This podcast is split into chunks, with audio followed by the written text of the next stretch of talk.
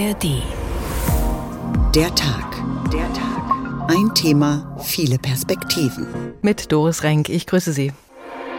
Iran wird insgesamt autoritärer. Die Menschen wurden massenhaft verhaftet, verprügelt. Man hat sie in großer Zahl in Gefängnisse gebracht. Zwei Jahre und acht Monate Haft sowie 74 Peitschenhiebe. Mundtot gemacht. Was die Mullahs im Moment vor allem wollen, das ist die Hegemonie im Nahen Osten. Führungsmacht in der selbsternannten Achse des Widerstands gegen Israel. Ich sage Ihnen, die Amerikaner sind der Teufel auf dieser Welt. Wir sehen, dass sich da so ein unausgesprochenes Bündnis der Diktaturen bildet.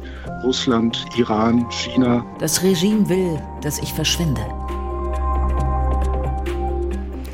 Seit 45 Jahren beherrschen die Mullahs den Iran. Am 11. Februar 1979 übernahm Ayatollah Khomeini die Macht und das besondere Datum in diesem Jahr wurde auch gefeiert im Land, aber eigentlich ist einem Großteil der Bevölkerung schon lange nicht mehr nach Jubel zumute. Zwei Drittel der Iraner leben unterhalb der Armutsgrenze und viele sind schon lange der Meinung, dass das religiös-politische System die Probleme nicht lösen kann. Frauen werden systematisch unterdrückt, politischen Gegnern Gegnern droht die Hinrichtung. Nun stehen Wahlen an und die Machthaber fürchten sich vor den vielen, die nicht an diesen Wahlen teilnehmen wollen. Es könnten bis zu 90 Prozent sein. Ein klares Signal an die Führung. Frauen leben Freiheit. Was passiert im Iran? So haben wir unsere heutige Sendung überschrieben. Der Tag. Ein Thema, viele Perspektiven. Sie finden unsere Sendung nicht nur im Radio, sondern auch jederzeit in der ARD Audiothek. Da haben Sie auch die Möglichkeit, uns zu abonnieren. Dann ist es noch ein bisschen bequemer. Momentan nehmen wir den Iran als großen Akteur im Hintergrund wahr, an immer neuen Fronten im Nahen Osten. Da ist zum einen der Krieg in Gaza, der ohne die Unterstützung für die Hamas aus dem Iran kaum denkbar wäre. Angeblich fließen da jeden Monat Millionenbeträge. Dann haben wir die Angriffe der Houthi-Milizen auf Schiffe im Roten Meer. Auch die Houthi können sich auf die Unterstützung Teherans verlassen. Und es gab Raketenangriffe in Syrien, dem Irak und Pakistan aus dem Iran heraus. Welche Strategie verfolgt der Iran? Thomas Bormann hat nach Antworten gesucht. Die Raketenangriffe waren Vergeltung für Terroranschläge im Iran. Das betont die iranische Führung immer wieder. Zuletzt beim Angriff auf ein Ziel im Nachbarland Pakistan. Der iranische Außenminister Amir Abdollahian beteuerte, es seien keine Staatsangehörigen des befreundeten Landes Pakistan angegriffen worden, sondern Terroristen, die sich im Nachbarland versteckt hätten. Terroristen, die der Iran für einen Anschlag auf ein Polizeirevier vor gut einem Monat mit elf Toten verantwortlich macht. Die Raketen mit Zielen im Nordirak und Nordsyrien wiederum waren Vergeltung für den Terroranschlag in der südiranischen Stadt Kerman Anfang dieses Jahres mit mehr als 90 Toten. Ziel der Angriffe waren ein angebliches Hauptquartier der IS-Terrormiliz und ein angebliches Spionagezentrum des israelischen Geheimdienstes. Beide, so die Behauptung aus dem Iran, stecken hinter dem Terroranschlag von Kerman. Der Teheraner Journalist Noder Karimi Juni Ich denke, diese Angriffe verfolgen einen doppelten Zweck. Zum einen will der Iran seine militärische Kraft zeigen und beweisen, dass der Iran sich verteidigen kann. Das soll Eindruck schaffen, auch bei den iranischen Bürgern. Und außenpolitisch will der Iran vor allem Amerika und Europa eine Botschaft senden, nämlich, dass man um jeden Preis bereit ist, ist, die eigenen Interessen auch mit militärischer Konfrontation zu lösen. Die Raketenangriffe waren somit eine Demonstration der militärischen Stärke. Eine Rakete schlug in Idlib im Norden Syriens ein, mehr als 1000 Kilometer entfernt vom Abschussort im Iran. Mehdi Bakhtiari von der iranischen Nachrichtenagentur Tasnim ordnet das ein. Diese Rakete hat eine Reichweite von über 1400 Kilometern und sie Sie wissen ja, vom Westen des Iran bis zu den besetzten Gebieten, also Israel, sind es 1100 Kilometer. Jede Rakete, die eine höhere Reichweite hat, wird von iranischen Militärexperten als Israel-Rakete bezeichnet. Eine solche Rakete also wurde nun erstmals eingesetzt beim Angriff auf das IS-Hauptquartier in Idlib in Syrien. Wenn es zu einem Angriff des Iran auf Israel käme, wäre dieser Raketentyp dafür sehr geeignet. Der Raketenangriff auf Idlib als Drohung an Israel. Das passt zur Rolle, in der sich das iranische Regime sieht, als Führungsmacht in der selbsternannten Achse des Widerstands gegen Israel. Gleichwohl bedeuten die Raketenangriffe der vergangenen Woche nicht, dass der Iran nun direkt in den Nahostkrieg eingreifen will, denn die Ziele dieser Angriffe waren vom iranischen Militär allesamt so gewählt, dass nicht mit einer Eskalation zu rechnen ist. Pakistan hatte zwar auf den Raketenangriff aus dem Iran mit einem Gegenschlag reagiert und Ziele im Iran angegriffen, der Iran reagierte darauf zurückhaltend, damit scheint der iranisch-pakistanische Schlagabtausch vorerst beendet. Und die Raketen, die der Iran nach Nordsyrien und in den Nordirak abgefeuert hatte, werden vermutlich ohne militärische Antwort bleiben, meint der Teheraner Journalist Kadimi Juni. Diese Raketen seien vor allem eine Demonstration der Macht gewesen, auch ans eigene Volk und es ist doch klar, die Kurden dort in der irakischen Region Kurdistan werden nicht auf diese Raketenangriffe antworten. Es wird keinen Gegenschlag geben gegen den Iran und damit auch keine Eskalation. Der Iran und die mögliche Eskalation im Nahen Osten. Momentan scheint das alles noch wohl dosiert zu sein, sagt unser Korrespondent Thomas Bormann. Auf die militärische Stärke oder vielleicht auch Nichtstärke des Iran, auf die Drohgebärden werden wir am Schluss nochmal eingehen. Jetzt richten wir den Blick erstmal ins Innere des Landes und das tun wir mit Hilfe unserer Korrespondentin Isabel Gotovac. Frau Gotovac, noch vor einem Jahr haben wir von Demonstrationen der Frau, Leben, Freiheit Freiheitbewegung gehört im Iran. Da war noch sowas wie Aufbruchstimmung spürbar, Widerstand der Hoffnung verbreitet hat. Jetzt hören wir immer wieder, dass Demonstranten hingerichtet werden. Wie geht es den Frauen derzeit? Ja, die Demonstration der Frau Leben Freiheit Bewegung, wie wir sie alle noch aus den Nachrichtenbildern aus dem Fernsehen kennen, in dieser Dimension gibt es nicht mehr. Von daher kann man von einer gewissen Ruhe im Land sprechen. Was wir aber nach wie vor sehen, sind Frauen, die sich immer wieder ohne Kopftuch auf die Straße wagen. Da kann man ein durchaus, will sagen, ja, gewachsenes Selbstbewusstsein beobachten im Vergleich zu den Jahren davor. Und das nicht nur in der Hauptstadt Teheran, auch in anderen Städten des Landes. Frauen, die sich nicht mehr der strengen islamischen Kleidung Kleiderordnung unterwerfen. Die Gesetze, die im Iran für Frauen gelten, erklären auch die Wut, die sich nach dem Tod von Masashina Amini auf den Straßen entladen hat. Sie erklären die Leidenschaft auch, mit der sich Frauen den Hijab vom Kopf nehmen. Und dabei sind sie unendlich mutig zu protestieren, in dem Wissen, dass sie ihre Freiheit und ihr Leben riskieren. Und wenn man fragt, wie es ihnen aktuell geht, den Frauen, die leben in einem täglichen Kampf um ihre individuelle und soziale Freiheit, mit einer ungewissen Zukunft. Sie trotzen den Schikanen, dem Durchgreifen und den Verweisen der Sittenpolizei und lehnen sich auf gegen Fanatismus und Tradition. Sie streben weiter nach Bildung und versuchen ein unabhängiges Leben zu führen. Also die emanzipierten Frauen im Iran sind gewissermaßen der Motor für mögliche Veränderungen im Land. Sie sind das Erbe Massachina Aminis. Und sie werden zum Teil auch von den Männern eben unterstützt, die, wie Sie gesagt haben, ja auch ihrer Freiheit Freiheit beraubt werden mit diesen strikten Regeln. Wie genau geht das Regime denn vor, wenn eine Frau ohne Kopftuch gesehen wird?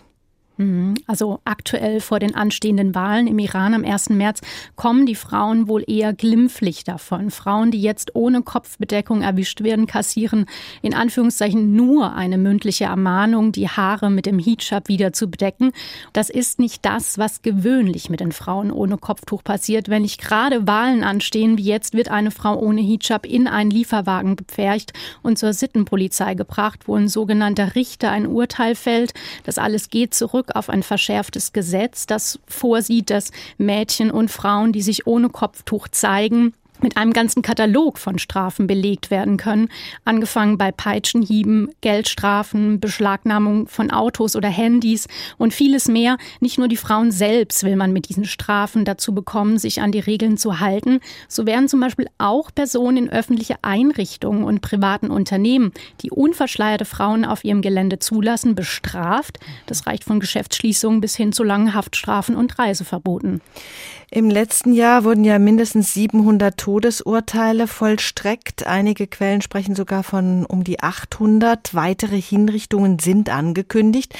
Welche Rolle spielen die Hinrichtungen im Iran für die Führung? Ja, die dienen natürlich ganz klar der Abschreckung, weitere neue Proteste niederschlagen zu wollen oder gar nicht erst aufkeimen zu wollen. Und die Zahl, Sie haben es gesagt, der Todesstrafen und Hinrichtungen ist sprunghaft angestiegen.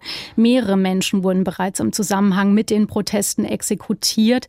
Mittlerweile ist die iranische Justiz sogar zu einer besonders grausamen Praktik zurückgekehrt. Nach zwei Jahren Pause werden Todesstrafen auch wieder öffentlich vollstreckt. Dabei wird den Verurteilten eine Schlinge um den Hals Hals gelegt. Sie werden langsam von einem Baukran hochgezogen.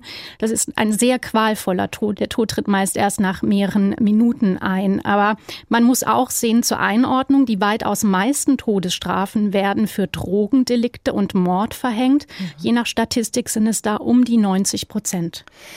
Wie gut funktioniert denn der Sicherheitsapparat eigentlich noch für das Regime? Loyal und stark genug, um jeden Widerstand abzuwehren? Was bietet der Staat denen, damit äh, die loyal bleiben? Ja, also wir kennen alle diesen riesigen Sicherheitsapparat im Iran. Ein Teil, eine Unterorganisation ist die Basij-Miliz. Ähm, die ist dafür da, die Proteste niederzuschlagen, sie gar nicht erst aufkeimen zu lassen. Diese Miliz wird aus Freiwilligen rekrutiert, die die Regierung unterstützt. Nach der Wahl 2009 waren auch Sie diejenigen, die die sogenannte grüne Bewegung im Keim erstickt haben. Und das Regime bietet ihren sogenannten Basitschis einiges. Also das durchschnittliche Gehalt eines Basitschen ist doppelt so hoch wie bei einem normalen, nicht mit dem Regime verbundenen Iraner. Und sie genießen allerlei Privilegien. Für ihre Familien gibt es günstigere Lebensmittel. Haushaltsgeräte, zinsgünstige Kredite und eine leichtere Zulassung zu den Universitäten. Das alles führt natürlich dazu, dass die Loyalität im Lager des iranischen Sicherheitsapparats gegenüber der iranischen Führung garantiert ist. Also wer so eng mit dem Regime verbandelt ist, so viele Vorteile genießt hat, zu viel zu verlieren, als dass er sich auflehnen würde. Ja, und die anderen im Land, also die Armut im Land ist sehr groß. Ähm, hat denn das Regime irgendetwas getan, um diese Situation zu verbessern? Auch die Arbeitslosigkeit ist ja ein großes Problem. Ja, die Arbeitslosigkeit ist ein großes Problem. Die Wirtschaftslage ist sehr, sehr desolat und man kann sagen, das Regime ja, lässt ihre Bevölkerung eigentlich im Stich, was einen da nicht wundern lässt, dass acht Millionen Iraner inzwischen das Land verlassen haben und eigentlich überall in der Welt verteilt leben, in den USA, Kanada, Europa. Also es gibt eine große iranische Diaspora. Und wenn man sich genauer anschaut, wer den Iran verlassen hat, dann sieht man, dass es vor allem die Jungen sind. Nach offiziellen Angaben gehen es ja 150.000, vor allem qualifizierte und Hochbegabte, kehren ihrer Heimat den Rücken und machen dann im Westen Karrieren. Die Islamische Republik hat den größten Brain Drain weltweit, weil ihr Nachwuchs nicht mehr daran glaubt, die schiitische Theokratie reformieren zu können. Und der Nachwuchs geht auch, weil die wirtschaftliche Lage im Land natürlich desolat ist. Das führt auch zur Abwanderung einer großen Zahl ärmerer Iraner. Also es sind nicht nur die Eliten, die gehen und die Ärmeren, die Unternehmen unternehmen tatsächlich oft gefährliche Reisen, um in westliche Länder zu gelangen. Und bezogen auf die Frau Leben Freiheit Bewegung ist es nicht mehr nur irgendein Brain Drain, da sehen wir vor allem einen feministischen Brain Drain, würde ich sagen. Da sind die verstärkten Repressionen gegen die Frauen ein Grund, aber auch die hohe Arbeitslosenzahl. Das alles scheint dem Regime aber nicht zu schaden. Im Gegenteil, es profitiert gewissermaßen von dieser Abwanderungswelle, wenn so viele Menschen nämlich das Land verlassen, vor allem Dissidenten und gebildete Menschen, dann reduziert das natürlich natürlich den innenpolitischen Druck und bringt möglicherweise weniger Protest auf die Straßen. Aber wirtschaftlich gesehen ist es natürlich eine Katastrophe. Wenn man das mal so grob zusammenfasst, was ist denn geblieben von der Revolution, die wir 22, 23 erlebt haben? Was ist im Land verändert? Eigentlich kaum etwas. Also man wartet eigentlich nur geradezu darauf, dass sich diese Proteste wiederholen, wieder aufkeimen. Und es gibt Stimmen, die sagen, es braucht nicht mehr viel, ähm, bis, bis das wieder so weit sein wird. Die Regierung hat es geschafft, die Demonstration zu unterdrücken und mit harter Hand niederzuschlagen.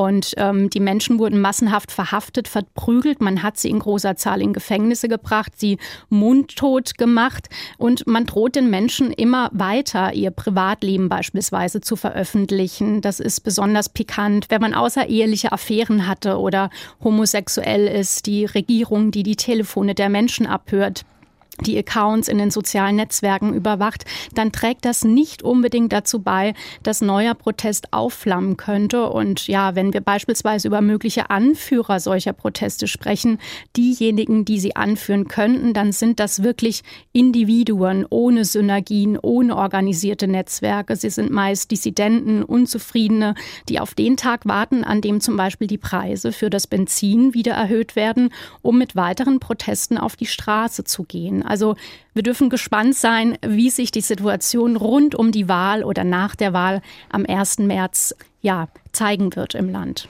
Erstmal ist es ruhig geworden im Iran, aber die Unzufriedenheit ist nach wie vor groß, sagt unsere Korrespondentin Isabel Gotowatsch. Meistens drückt sich Protest auch musikalisch aus. Baroye, das ist die Hymne der Protestbewegung im Iran. Es sind die Zeilen des 25-jährigen Sherwin Hajipur und sie bestehen aus Tweets der Protestierenden, die er zu einer Textcollage zusammengefügt hat.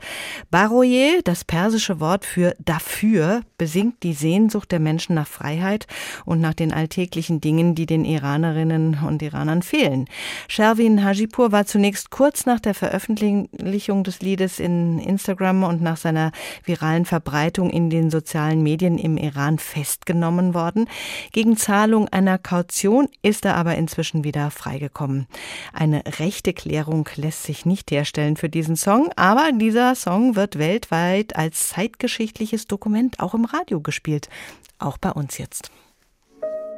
برای توی کوچه رخصیدن برای ترسیدن به وقت بوسیدن برای خواهرم خواهرت خواهرامون برای تغییر مغزها که پوسیدن برای شرمندگی برای بیپولی برای حسرت یک زندگی معمولی برای کودک زبال گرد و آرزوهاش برای این اقتصاد دستوری برای این هوای آلوده برای ولی و درختای فرسوده برای پیروز و احتمال انقرازش برای سگهای بیگناه ممنوعه برای گریه های بیوقفه برای تصویر تکرار این لحظه برای چهره ای که میخنده برای دانش آموزا برای آینده برای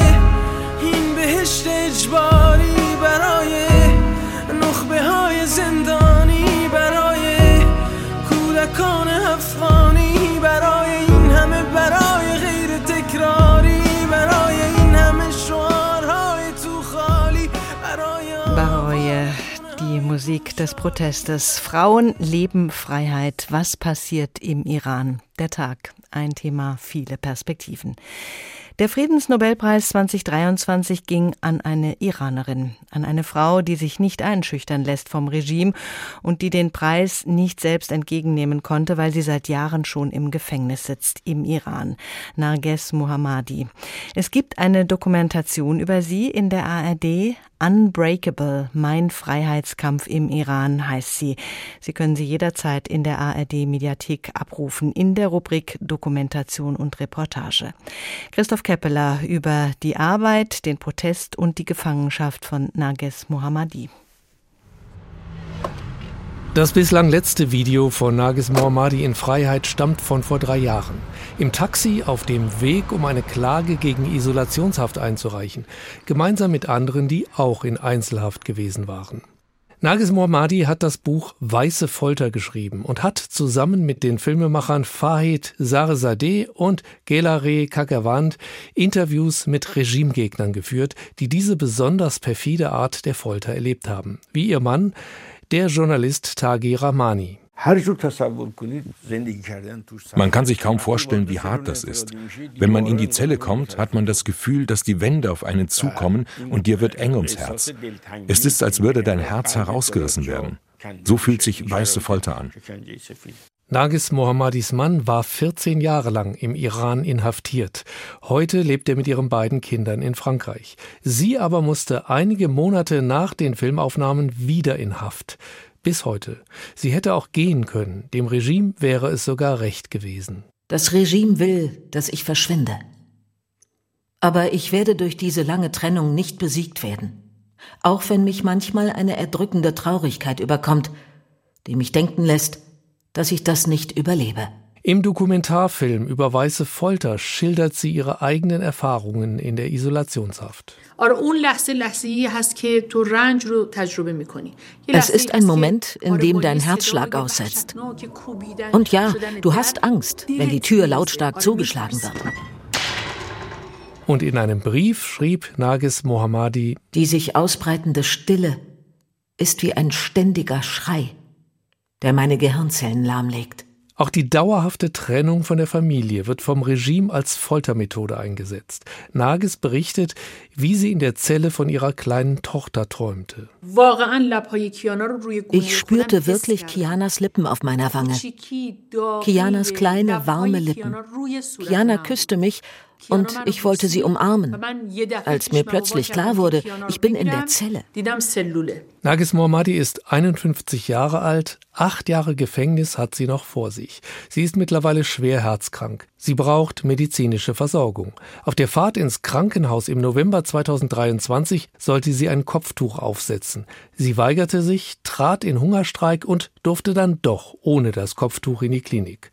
Ein kleiner Sieg gegen das Regime. Ihre Tochter Kiana sagt, meine Mutter ist eine Kriegerin und ich bin sehr stolz auf sie. Ich wünschte mir, dass sie eines Tages neben mir sitzt und ich sie zeichne. Das wäre cool. Nagis Mohammadi bekommt den Friedensnobelpreis 2023.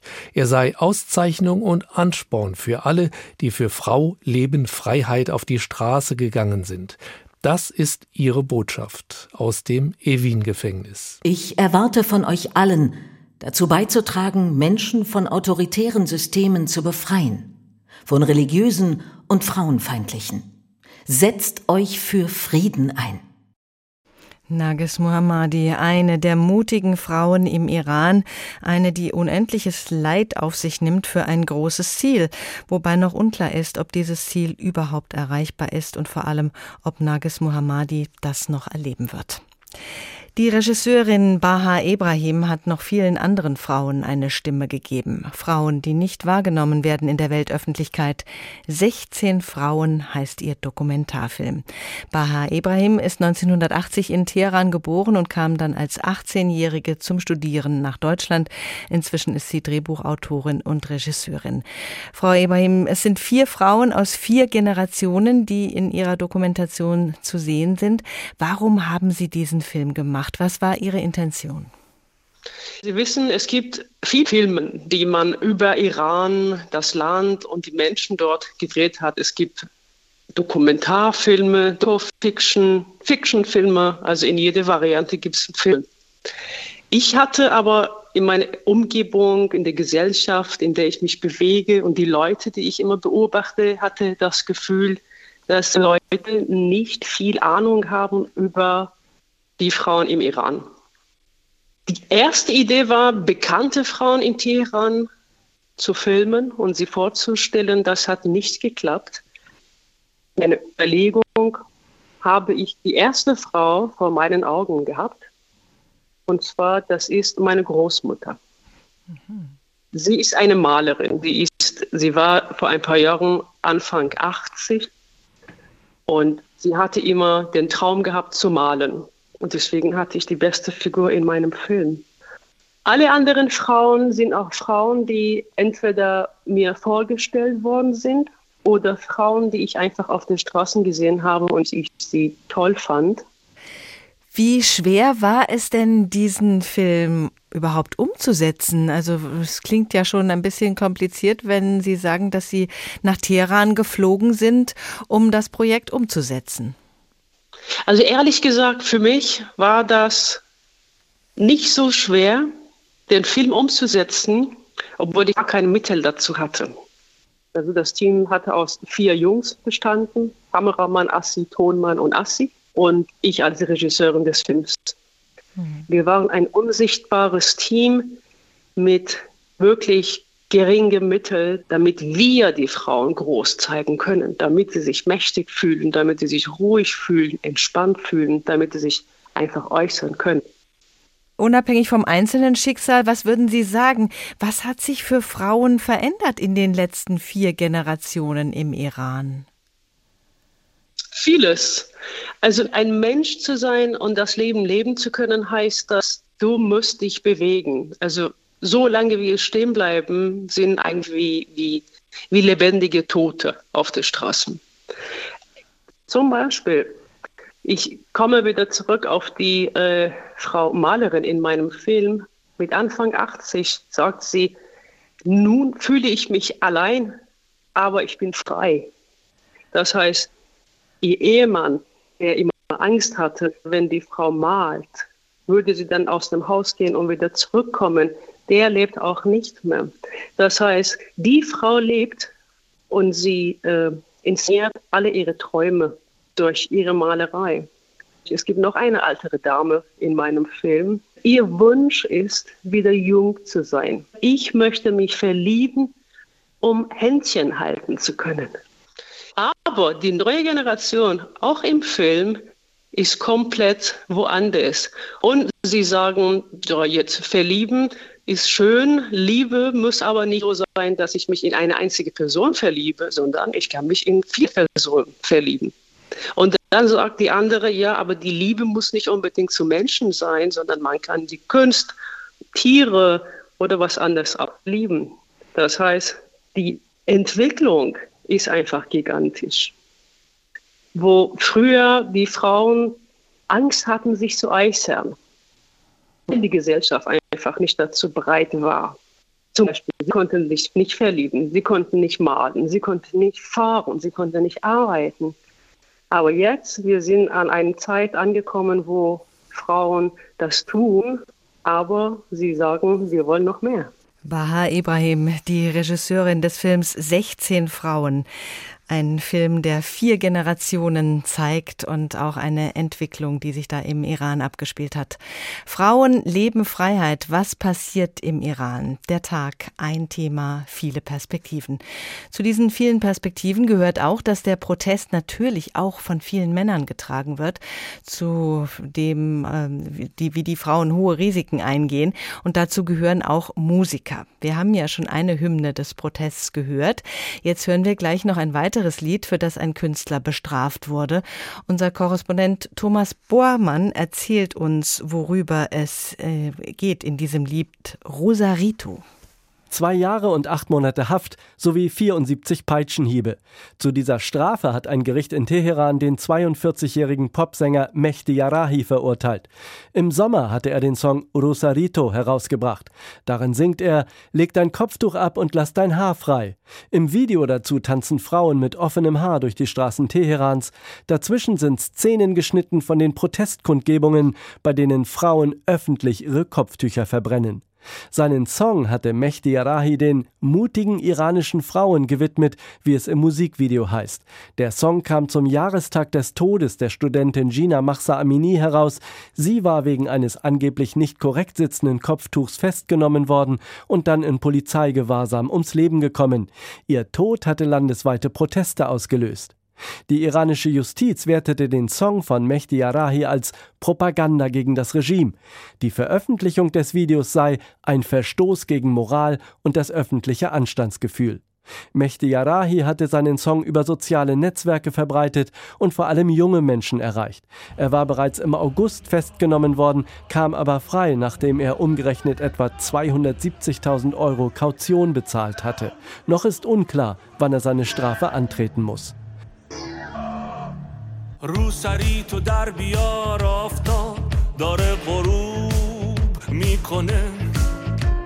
رو سری تو در بیارت تو هوا رو خوب می‌کنه. رو سری تو در بیار موهاتو باز باز باز کن.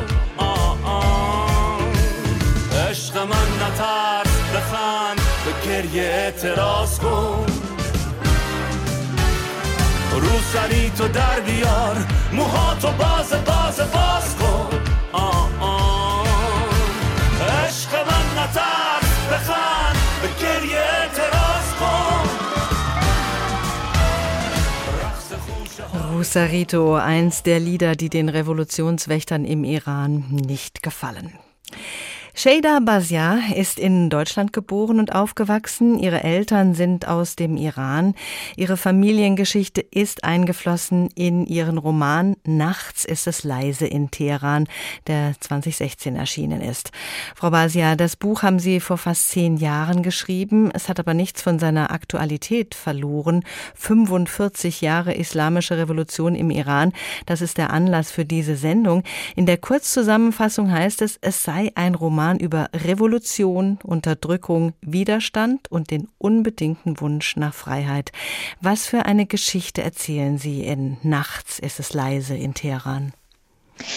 Es geht um vier Personen, die alle zu einer Familie gehören. Also der äußere Rahmen ist im Grunde eine Familie, die ähm, von Iran nach Deutschland flieht, weil die Eltern erst gegen den Schah und dann gegen das islamische Regime ähm, aktiv sind und die Kinder in Deutschland aufwachsen und natürlich die politische Situation in Iran weiter verfolgen. Und diese vier Personen, das sind Vater, Mutter, Tochter, Sohn, die kommen jeweils in einem Kapitel zu Wort und erzählen ihre Geschichten selbst. Und es beginnt dementsprechend 1979 auf den Straßen Teherans nach der Revolution. Der Vater erzählt hier dann 89, die Mutter erzählt von der Flucht. 99 ist die Rückkehr. Zum ersten Mal ist es möglich für die Familie zurückzureisen, sozusagen Urlaub in Iran zu machen. Hier erzählt die Tochter. Und 2009 ist aus der Sicht des Sohnes erzählt, der die sogenannte grüne Bewegung in Iran über die sozialen Medien verfolgt und sich auf einmal so angesprochen fühlt von dieser Politisierung, die er, obwohl er selber sehr unpolitisch ist, doch sehr viel mit ihm zu tun hat. Mhm. Sie waren mit zehn Jahren das erste Mal im Iran und insgesamt gar nicht so oft. Welchen Eindruck haben Sie von diesem Land bekommen, von den Menschen vor allen Dingen? Ja, es ist dann natürlich was, was vor allen Dingen im sehr privaten, im familiären Kontext Eindruck gemacht hat. Also ich hatte zehn Jahre meines Lebens meine Eltern, meine Geschwister und ansonsten Freunde, Bekannte, aber niemanden, den ich als Familie benannt habe, außer die kamen irgendwie mal kurz zu Besuch. Und deswegen war das natürlich eine emotional sehr, sehr herausfordernde und intensive Reise als Zehnjährige, weil ich plötzlich nicht irgendwie Tanten, Onkel, Cousinen hatte, sondern von all dem auch noch sehr, sehr viel. Und da natürlich auch sehr viel Schmerz dahinter steckte, weil das eben das erste Mal war, dass meine Mutter mit mir zusammen zurückreisen konnte und der Schmerz der Flucht einfach noch sehr tief gesessen hat. Und das war alles sehr warm und herzlich und dementsprechend groß war so der Kontrast zu dem, was auf der Straße passiert ist. Ich musste als Zehnjährige jetzt kein Kopftuch tragen oder in den Augen von manchen Leuten wahrscheinlich schon. Ich habe es aber nicht gemacht. Das heißt, ich habe es eher so beobachtend wahrgenommen? Was ist die Veränderung, wenn die Menschen auf den Straßen sind? Wie verhalten sie sich anders? Wie sind da die Gesetze zu spüren, mit denen ich ja sonst jetzt nicht viel in Kontakt kam, dadurch, dass ich ja nur Touristin war in privaten Haushalten? Mhm. Und war das eine Erfahrung, die Sie gemacht haben, dass es leise ist nachts in Teheran? Nee, auf gar keinen Fall. Das ist schon die große Lüge des Titels. Das ist eine Metropole wie Teheran ist wahrscheinlich nie leise. Aber das ist die Beobachtung äh, einer der Figuren, die eben nachts bei der Familie ähm, ja auf dem Boden, auf dem Matratzenlager schläft, um sich herum die anderen Verwandten, die tagsüber so viel reden und nachts aber plötzlich nur noch schweigende, atmende Körper sind und sie die einzige wache Person ist. Aber es macht natürlich auch die Frage auf, wie, wie erstmal natürlich, wie subjektiv sind all diese Erzählungen, die wir ähm, in Familien mit uns herumtragen, aber auch wie, ja, wie uneinschätzbar ist eigentlich so eine Stille, so eine Nacht? Was passiert da nicht doch? Was brodelt da nicht doch? Gerade in einem Land, in dem man eigentlich immer von dem Widerstand weiß, der irgendwo brodelt, auch wenn man ihn nicht immer sieht. Das war jetzt also zunächst eine Familiengeschichte, auch eine Möglichkeit, Ihren Eltern viele Fragen zu stellen, die Sie vorher nicht äh, gestellt haben. Wann kam denn das Bewusstsein bei Ihnen auf, dass das, was Sie da tun, was Sie da zu Papier bringen, gefährlich sein könnte?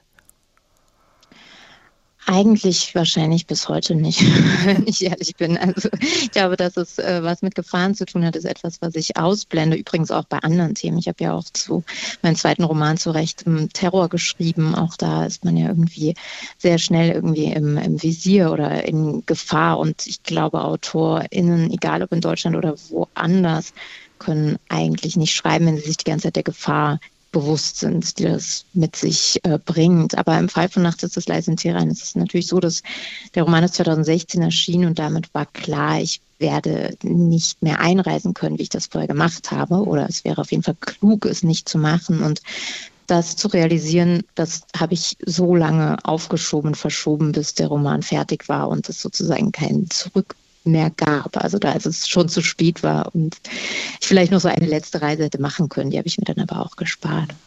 Wie bekommen Sie das für sich in Einklang? Die Freiheit in Deutschland, in der Sie leben, und die Situation im Iran, einem Land, das Ihnen ja sehr am Herzen liegt?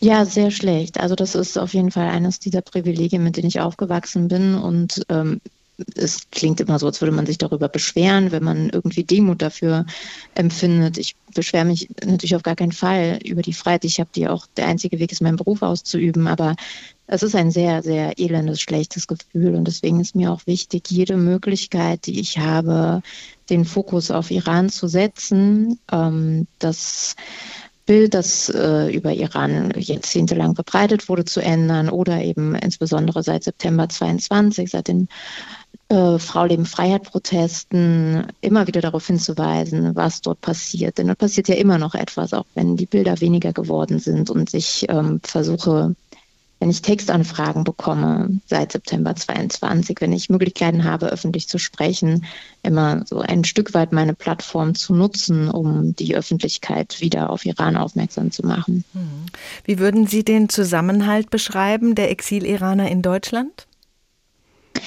Ich glaube, dass man sehr, sehr lange sehr skeptisch untereinander war, weil man einfach aus so unterschiedlichen Gründen aus Iran hergekommen ist. Also so Gruppierungen, die ja in Iran schon gegeneinander gekämpft haben, hier dann plötzlich aufeinandertreffen und natürlich auch hier nichts miteinander zu tun haben wollen.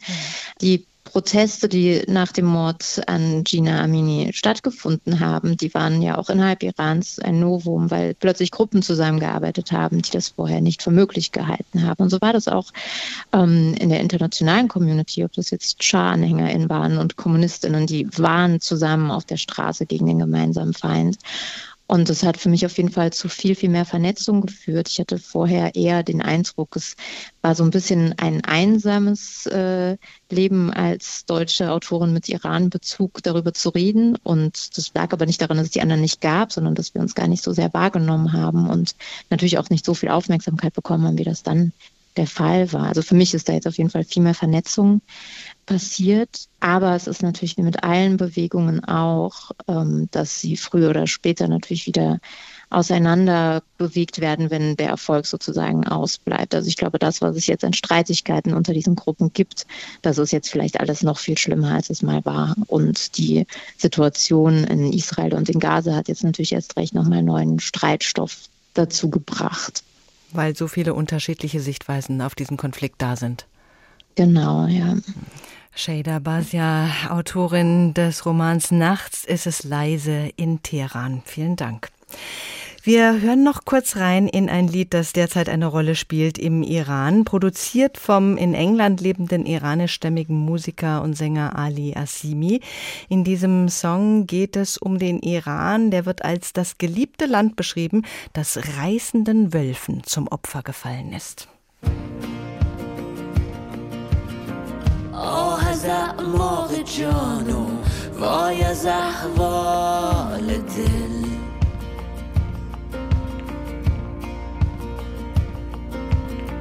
آه از این آینه که شده پر از زنگار و گل.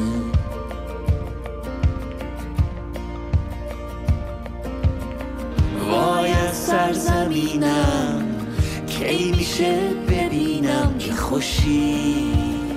Iran, das Land der wertvollen Grenzen. Apropos, einer der direkten Nachbarn des Iran ist der Irak und dort ist der iranische Einfluss besonders spürbar. Auch im Irak gibt es starke Milizen, die auch schon mehrfach amerikanische Militärstellungen angegriffen haben. Wir haben davon eingangs gehört. Die Vergeltungsschläge der USA ließen nicht lange auf sich warten. Über die Situation im Irak berichtet uns Thilo Spanhill. Wer verstehen will, was die Milizen im Irak antreibt, muss nach Sadr City fahren, einem Stadtteil im Norden Bagdads, den sie fest in ihrer Hand haben. Die einfachen Betongebäude, die hier an den großen, staubigen Straßen stehen, sind oft nicht mal verputzt. An vielen Straßenecken wird illegal Benzin aus Plastikflaschen verkauft. Armut ist weit verbreitet. Für westliche Journalisten ist es gefährlich, hier offen mit Anwohnern oder Mitgliedern der Milizen zu sprechen. Wir treffen Abu Zainab deshalb in einem verqualmten Hinterraum eines kleinen Cafés.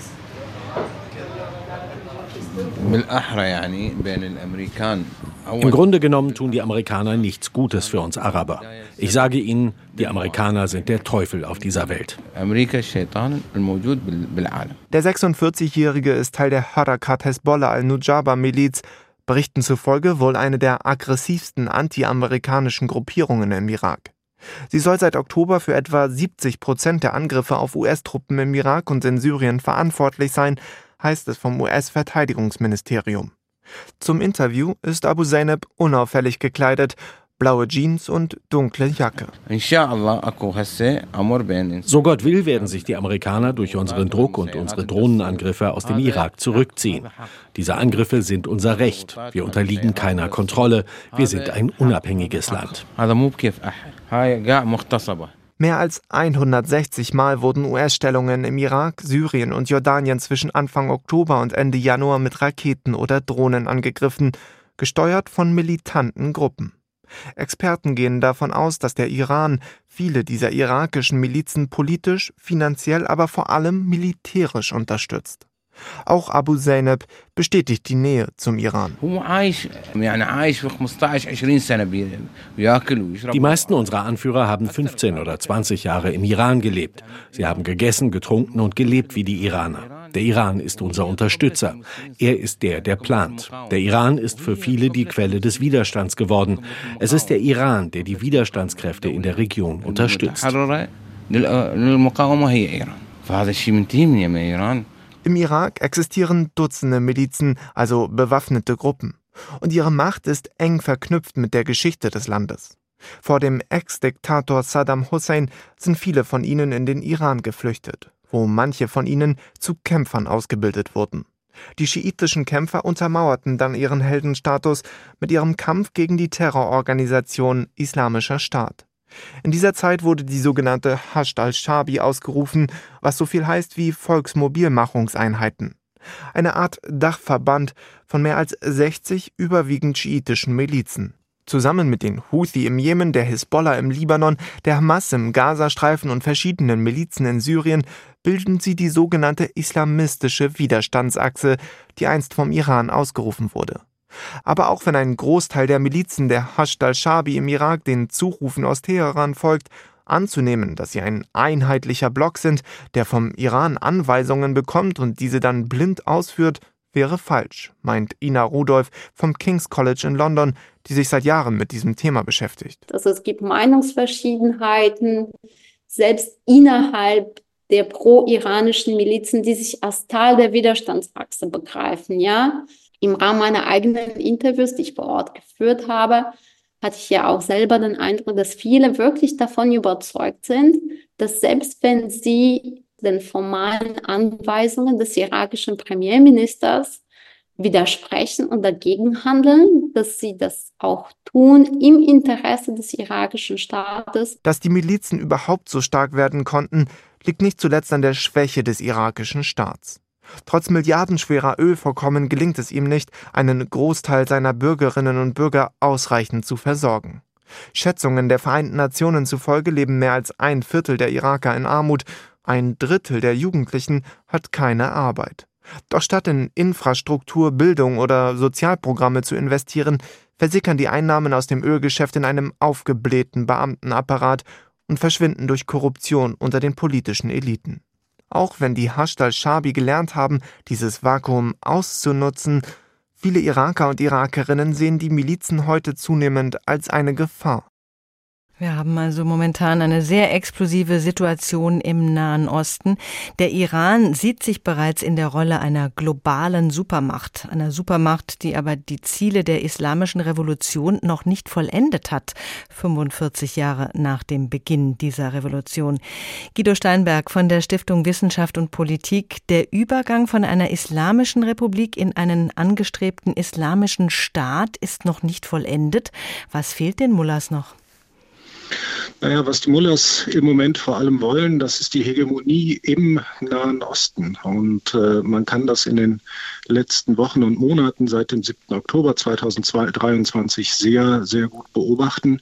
Was sie vor allem wollen, ist, dass die USA sich aus der Region zurückziehen, aus Syrien, aus dem Irak, aber dann auch aus den ganz großen Basen am Golf um dann anschließend die Macht äh, in dieser Region zu übernehmen. Das ist zumindest so der, der Wunsch der Islamischen Republik. Und äh, darauf arbeitet sie ja, seit mittlerweile mehr als vier Jahrzehnten sehr, sehr geduldig hin. Man will sich aller westlichen und auch liberalen Einflüsse entledigen, was natürlich schwer ist in einer globalisierten Welt. Wie gut gelingt das der iranischen Führung zum Beispiel, was das Internet betrifft? Ja, der Islamischen Republik gelingt das in den letzten Jahren immer, immer weniger. Man kann das ja sehen äh, an den großen Protesten im Land, dass, ähm, dass deren soziale Basis immer breiter wird. Man kann Proteste in allen Landesteilen beobachten, man kann Proteste unter ganz unterschiedlichen Bevölkerungsgruppen äh, beobachten und äh, die Zahl der Demonstranten, die wird äh, seit Jahren immer größer und das bedeutet, äh, dass die soziale Basis der Islamischen Republik ganz langsam schrumpft. Allerdings ähm, hat äh, die Regierung alle Machtinstrumente in der Hand und äh, das kann man am Internet äh, ganz gut beobachten, dass das immer wieder als Machtinstrument genutzt wird. Bei Protesten beispielsweise wird das Internet im Land immer mal verlangsamt, sodass man beobachten kann, äh, wer denn da welche Planungen trifft auf Seiten der Demonstranten. Ähm, gleichzeitig aber eine effektive Organisation von Protesten aufgrund der Langsamkeit äh, dann unterbindet. Und äh, das zeigt doch, äh, dass diese Islamische Republik, die uns ja oft mal etwas mittelalterlich erscheint, doch äh, mit allen Wassern gewaschen ist und äh, die moderne, zumindest die physische Moderne, sehr, sehr ernst nimmt. Apropos Moderne, der oberste geistliche Führer Ali Khamenei ist 84, ein Nachfolger ist nicht in Aussicht. Die islamische Revolution sollte auf die Jugend setzen, aber die Jugend setzt nicht auf die islamische Revolution. Was tut das Regime denn, um loyalen Nachwuchs heranzuziehen? Ja, das äh, Regime hat sich in den letzten Jahren immer weiter auf seine Machtbasis äh, zurückgezogen. In der Vergangenheit hat die Islamische Republik immer mal versucht, äh, die, einen Großteil, eine Mehrheit der Bevölkerung zu gewinnen. Aber es wird doch immer deutlich, dass aufgrund des Schrumpfens der sozialen Basis das nicht mehr möglich ist. Und das führt dann dazu, ähm, dass, ähm, dass die Regierung vor allem die besonders loyalen Teile der Bevölkerung bevorzugt, die fördert, die besser ausstattet, die besser bezahlt. Und äh, so kann man eben beobachten, dass die Revolutionsgarden im Land immer stärker werden. Man kann beobachten, dass die Milizen, die zu diesen Revolutionsgarden gehören, die Basij besonders äh, gefördert werden. Und das führt dann dazu, dass am Ende einige wenige Millionen ähm, Menschen auf der Seite des Regimes stehen. Denen geht es hinreichend gut. Die sind auch bereit, Gewalt anzuwenden, um dieses Regime zu schützen. Letzten Endes, was wir im Moment sehen, ist wahrscheinlich der Übergang der Macht von einer doch sehr stark von geistlichen, von Ideologen geprägten ähm, Herrschaft hin zu einer Herrschaft der Revolutionsgarden, also letzten Endes zu einer stärker militärisch geprägten Herrschaft. Die sichern nämlich dem Regime das Überleben. Am 5. März wird gewählt im Iran und es scheint, als würden viele Iraner aus Protest nicht an diesen Wahlen teilnehmen wollen. Wie wirkungsvoll wäre denn diese Verweigerung? Ja, diese Verweigerung, die wird wenig Folgen haben. Wir haben das ja schon so ein, ein wenig gesehen bei der letzten äh, Präsidentschaftswahl, wo alle ernsthaften äh, Konkurrenten des jetzigen Präsidenten äh, Raisi vorher schon ähm, ausgeschlossen wurden von der Wahl. Und da hat die Bevölkerung dann doch mit, mit einiger Enttäuschung reagiert. Wahlen waren in der Vergangenheit immer eine Möglichkeit für die iranische Bevölkerung, dem eigenen Willen dann eben doch Ausdruck zu verleihen. Äh, wir haben das 2009 äh, erlebt, aber auch, äh, aber auch bei den Präsidentschaftswahlen davor. Diese Zeit scheint nach der Präsidentschaftswahl von Ibrahim Raisi beendet zu sein. Und das wird wahrscheinlich dazu führen, dass die Menschen ganz einfach nicht mehr zur Wahl gehen. Also diese loyalen paar Millionen, die werden natürlich wählen. Allerdings äh, müssen wir davon ausgehen, dass die Islamische Republik ähm, auch diesen ja auch diesen kleinen Freiraum, den die Bevölkerung in den letzten 40 Jahren immer mal wieder hatte, dass sie den weiter, weiter einschränkt. Iran wird insgesamt autoritärer, wird brutaler, wird militärischer in seiner Prägung. Wenn wir von hier aus auf die Proteste im Iran schauen, dann haben wir oft das Gefühl, dass ein Großteil der Bevölkerung nicht mehr hinter dem Regime steht, dass es nicht mehr lange dauern kann, bis es zusammenbricht. Aber nun dauert es ja schon 45 Jahre. Insgesamt sind westliche Anschauungen nicht beliebt in der Region. Streng religiöse, islamische Vorstellungen sind auf dem Vormarsch. Ist da nicht viel Wunschdenken im Spiel bei uns, wenn wir glauben, der Iran könnte ein freiheitliches Land werden, so wie wir uns vom arabischen Frühling Frühling ja so viel versprochen hatten? Ja, ich glaube schon, dass wir uns äh, von, den, äh, von den Protesten, so eindrucksvoll die auch sein mögen, immer mal wieder täuschen lassen. Ähm, man braucht äh, nicht, viele, nicht viele Menschen, um so ein Land von, ich glaube, es sind jetzt 85 Millionen unter Kontrolle zu halten. Da reichen eben die 125.000 Mann Revolutionsgarden, 600.000 Mann und Frau Basij und dann eben auch noch die Armee, die auch loyal zum Re Regime äh, steht. Diese insgesamt dann vielleicht so ein bis zwei Millionen Bewaffneten, auf die das Regime zählen kann, die waren bisher immer in der Lage, die Kontrolle zu bewahren. Und auch wenn wenn die Basis des Regimes schwindet und auch wenn ich glaube, dass, äh, dass auch diese religiöse Ideologie äh, ganz massiv an Zuspruch verloren hat, dann muss man doch eben sehen, dass es überhaupt keine Bruchlinien unter, äh, unter den Unterstützern des Regimes gibt.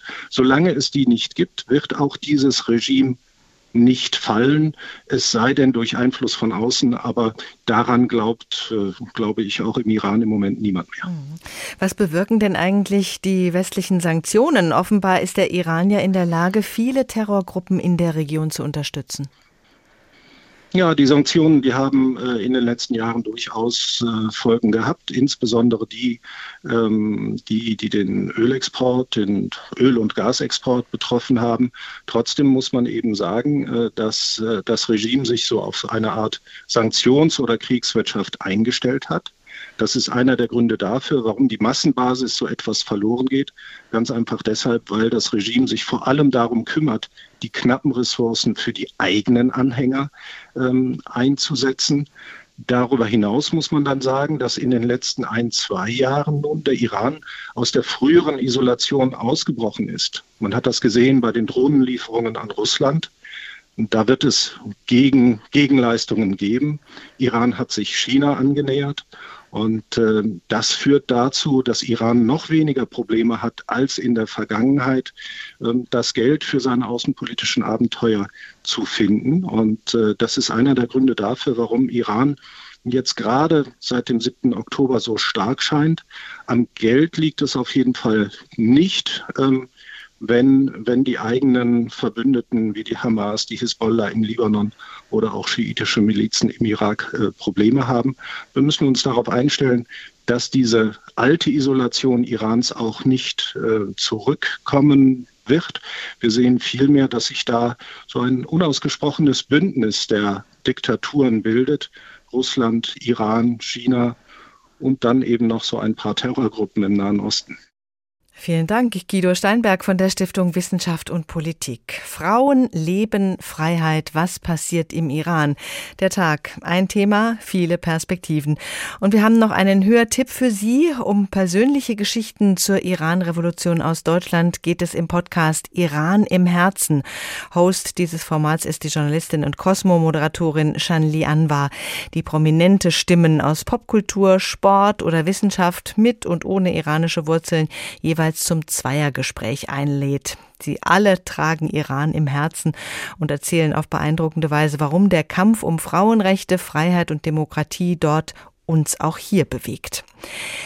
Sie finden den Podcast Cosmo Iran im Herzen in der ARD Audiothek, da wo Sie auch den Tag finden.